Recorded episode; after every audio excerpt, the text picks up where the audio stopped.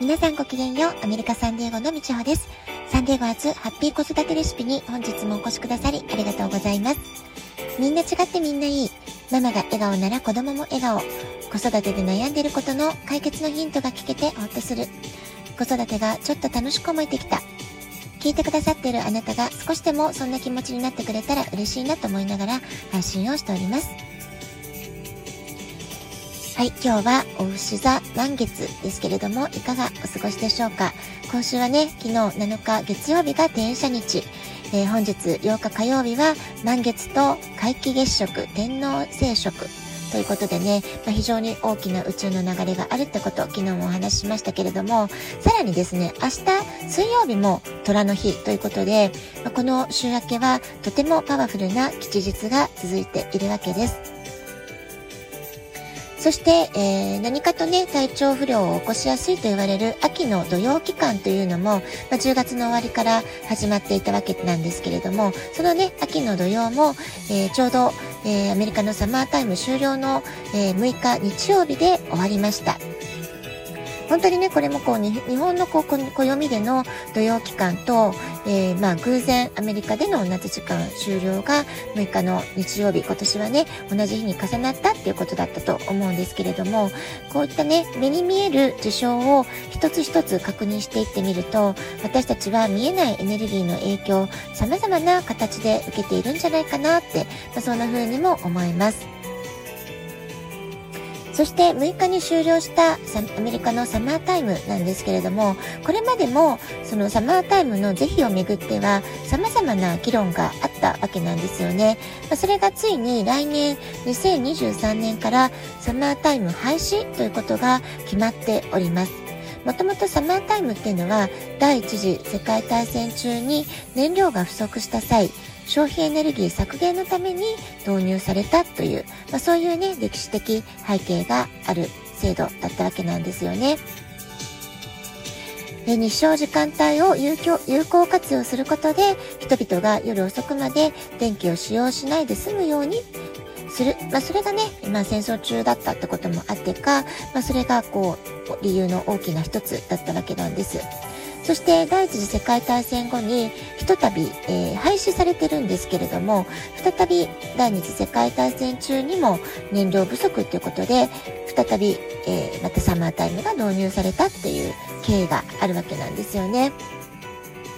で最終的には1966年政府がサマータイム導入を全州に義務付けたっていう経緯がありまして、えー、現時点ではハワイとアリゾナ州を除いた全米で、えー、まあ、米国ね、50州のうちそのハワイ、アリゾナを除いた、えー、まあ、全ての州で導入されて現在に至っている、まあ、そういうね歴史的な流れがあるわけです。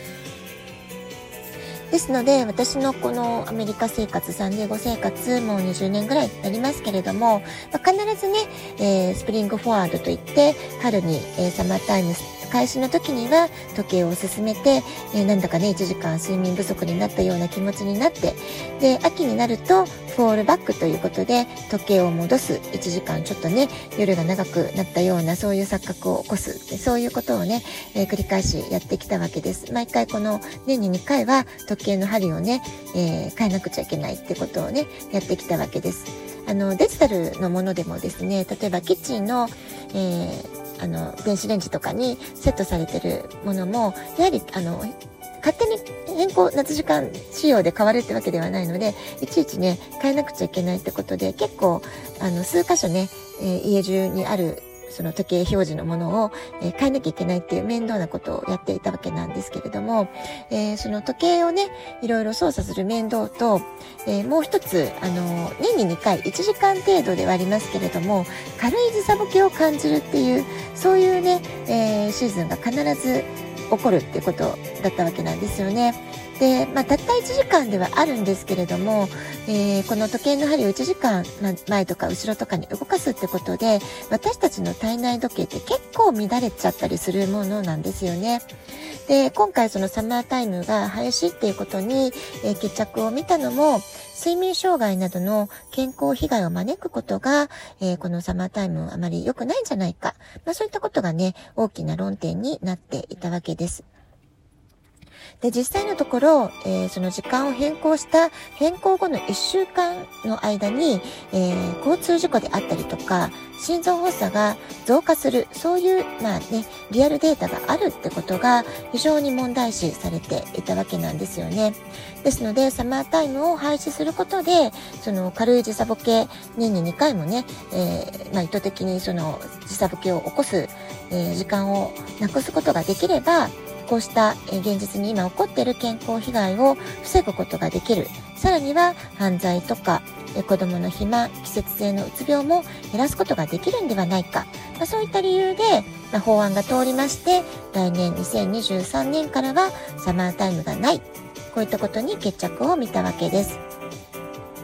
えー、このね、サマータイムの廃止論争っていうのは本当にね、今言ったような健康被害を理由にアメリカ国内でずっとね、長年、あの、議論され続けてきたものだったわけですけれども、ようやく決着がついた形かなっていうふうに思います。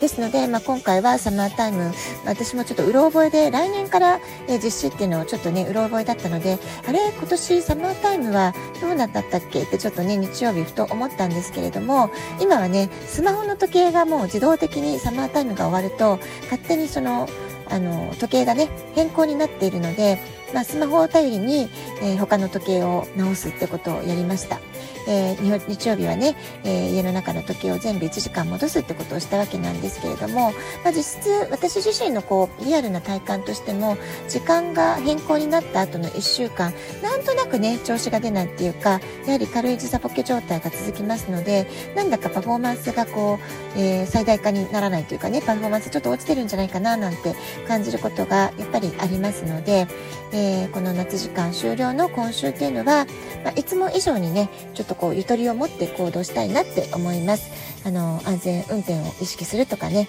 えー、時間にゆとりを持つとかね、まあそういったちょっとした、えー、心がけ一つで、えー、この軽い時差ボケをなんとかね、乗り切っていけたらいいなって思っています。まあアメリカの方だとね、ハワイ州と、えアリゾナ州以外の方は皆さん夏時間終わったっていう、え方々ばかりだと思いますので、このサマータイム終わったばかりだよっていう地域の方はね、ぜひ、あの、